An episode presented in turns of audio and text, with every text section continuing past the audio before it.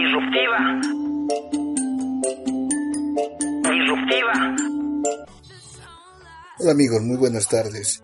Eh, nuevamente con Disruptiva, tratando de socializar las eh, novedades tecnológicas, socializar la historia tecnológica de nuestro ecosistema emprendedor y en esta oportunidad avanzando un poco más, una entrevista internacional lograda por nuestra amiga Karen Infantas y que nos da el honor de poder entrevistar a Nicolás Elizárraga.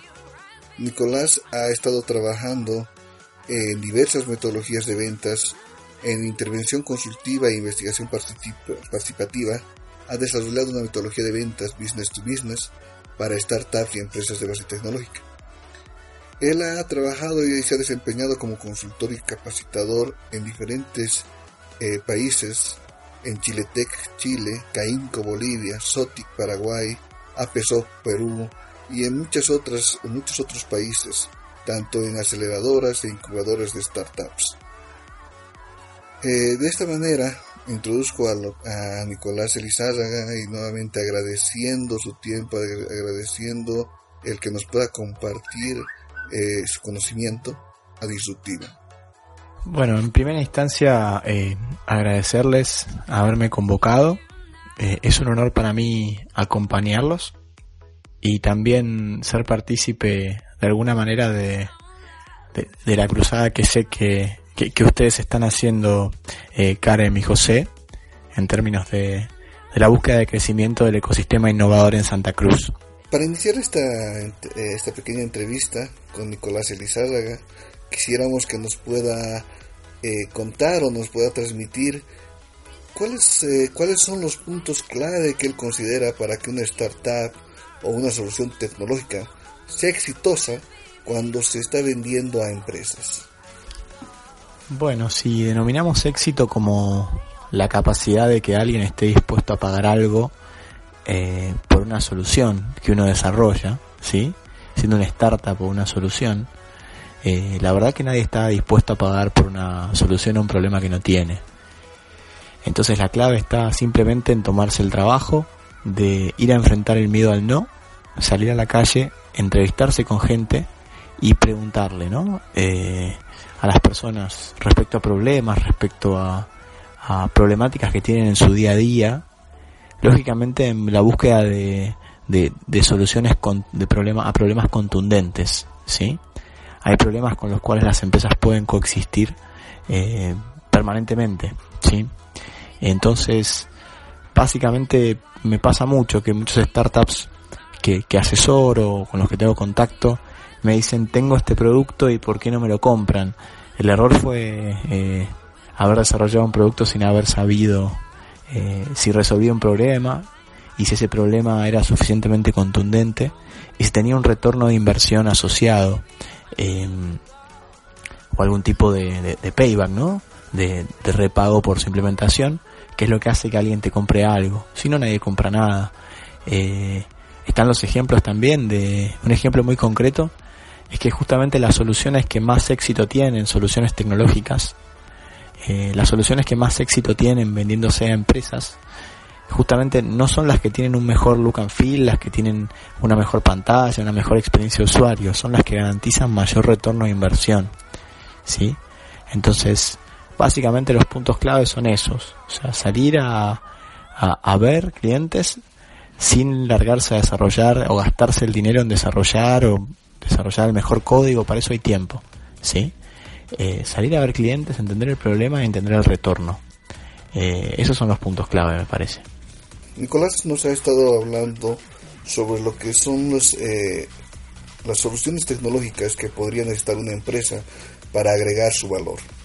en ese entendido, pasamos a la siguiente pregunta que nos gustaría hacerle, que es cuáles son los puntos clave para ser exitoso, pero en la venta de servicios de software.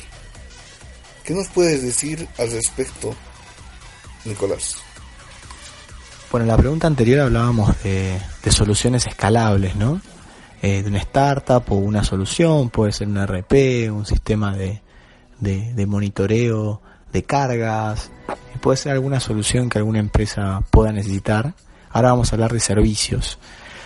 Los puntos clave para ser exitoso en la venta de servicios de software tienen que ver con un timing y con una escucha activa. ¿sí? Eh, si yo salgo a vender kilo vivo consultor, parece, parece una analogía cruel, pero es así. Eh, salgo a vender un commodity, salgo a vender soja, eh, salgo a vender eh, trigo, es otra cosa.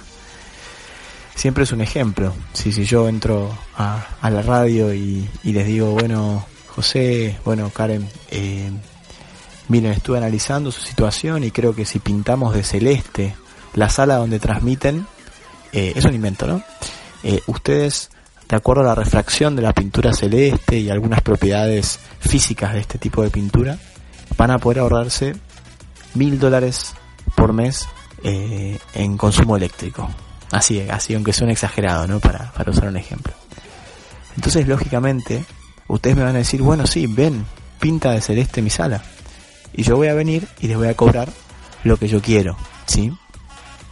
En cambio, lo que suele suceder cuando uno va eh, a cometer algún error o cuando no va a obtener toda la, toda la rentabilidad que pudiera obtener, es que respondo a avisos de pintores, ¿sí? Quiere decir que, que ustedes ya se dieron cuenta u otro proveedor, que es el que va a ganar la licitación, se dio cuenta de la solución, ¿sí? Ya le puso precio y yo voy a ir a competir por precio, ¿sí? Entonces, eh, hay veces que ya hay presupuesto, ¿sí? Con lo cual el proyecto se va a ejecutar, pero hay un presupuesto limitado. Y hay veces que no hay presupuesto, pero lo, tengo, lo puedo generar siendo suficientemente contundente con una solución. Entonces tiene que ver con timing y con una escucha activa, también de detectar problemas, ¿sí? Para que mis recursos solucionen, pero no el hecho de la, de la venta de, del recurso por commodity, porque eso daña incluso la industria y sigue eh, tirando tan abajo los sueldos que ponen desventaja a los pequeños proveedores respecto a los grandes y, y bueno, tiene un montón de, de daños en general, ¿no? Realmente puntos muy importantes que debemos considerar las empresas, las startups, al momento de definir eh, cómo vender a las empresas o cómo vender nuestros servicios a, a nuestros clientes. Para la siguiente pregunta, que está muy relacionada también, que es que los startups uno de los problemas que tienen en el momento de escalar y poder conseguir esas ventas que son tan importantes se necesita de recursos humanos. En estos tiempos es muy dificultuoso el poder conseguir y más aún retener ese talento. ¿Cómo puede hacer una empresa de servicios de software para desarrollar un producto escalable y dejar de depender de recursos humanos para incrementar su facturación? Bueno, yo participé como consultor en dos proyectos que tenían esto como objetivo. ¿sí? Eh, en un momento las empresas chilenas de software le planteaban al Estado que estaban en desventaja, ¿no?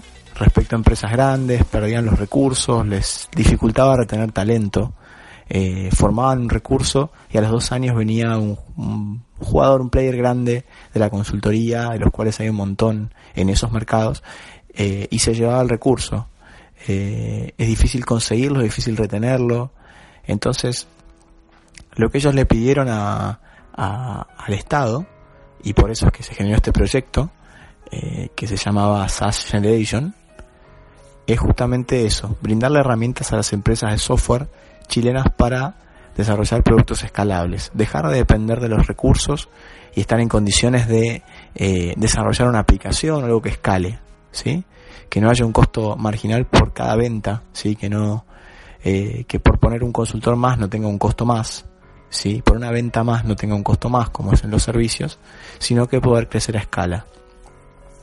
Entonces básicamente se, convocó a diferentes profesionales, yo fui uno de ellos y aparte estuve involucrado en, la, en el rol de coordinación, eh, justamente para desarrollar eh, productos escalables en empresas de software.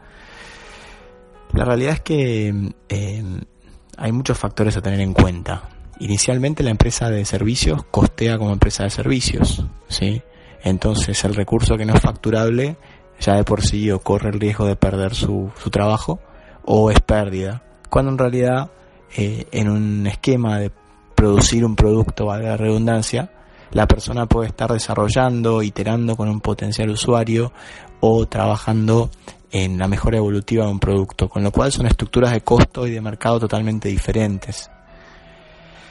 Por otro lado, se trata de otro tipo de ventas, ¿sí? en el cual eh, si uno se pone muy flexible o ejerce una venta consultiva, como, como me preguntaban anteriormente, si algo más de, escucha, como el ejemplo de, de la pintura, ahí uno termina teniendo tantas versiones de producto como clientes y eso es, es un problema, eso no escala y en definitiva es venta de servicios. Em, técnicamente también me pasa mucho.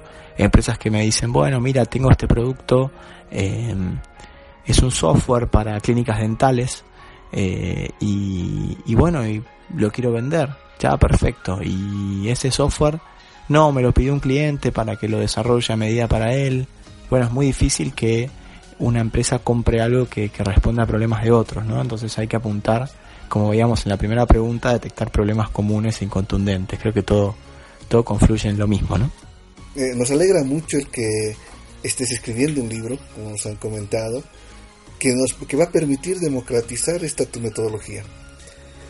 Y quisiera que nos puedas contar un poco al respecto de este libro y agradeceremos mucho el que puedas realmente compartirnos estas experiencias, estas vivencias, este conocimiento que has ido adquiriendo y has ido desarrollando y plasmándola en la metodología. Sí, bueno, como, como bueno, como en su momento les comentaba y también estuve en, en Caínco en septiembre eh, brindando un pequeño taller. Yo lo que hice fue desarrollar una metodología para la venta de productos y servicios de software y para startups. Eh, básicamente reuniendo eh, conceptos de, de, venta, cuestiones de bibliografía que no existe en castellano, tropicalizándola, que es un término que se usa para decir cuando uno latiniza algo, ¿no? Eh, reuniéndome con vendedores muy exitosos de consultoría, reuniéndome con emprendedores o gente que, que reunió eh, un poco del conocimiento y, fue exitoso, tratando de hacer un paso a paso para democratizar una metodología que permita que soluciones latinoamericanas se expandan por estos mercados tan difíciles y tan disímiles. Eh, justamente el libro que estoy armando tiene que ver con eso, ¿sí? Estoy entrevistando diferentes startups eh, que fueron exitosos en la venta a empresas. Eh, le estoy preguntando cómo hicieron y a partir de eso la idea es construir una metodología y difundirla. Si eso, y obviamente por la invitación también estarían recibiendo el, el primer ejemplar impreso pronto. No, no quiero aventurarme con fechas de, de salida, pero, pero sí por la gentileza de haberme invitado, por supuesto que estarían eh, recibiendo un ejemplar. Muchas gracias nuevamente Nicolás por haber compartido con Disruptiva y esperamos tener muy pronto a mano un ejemplar de tu libro para poderlo disfrutar.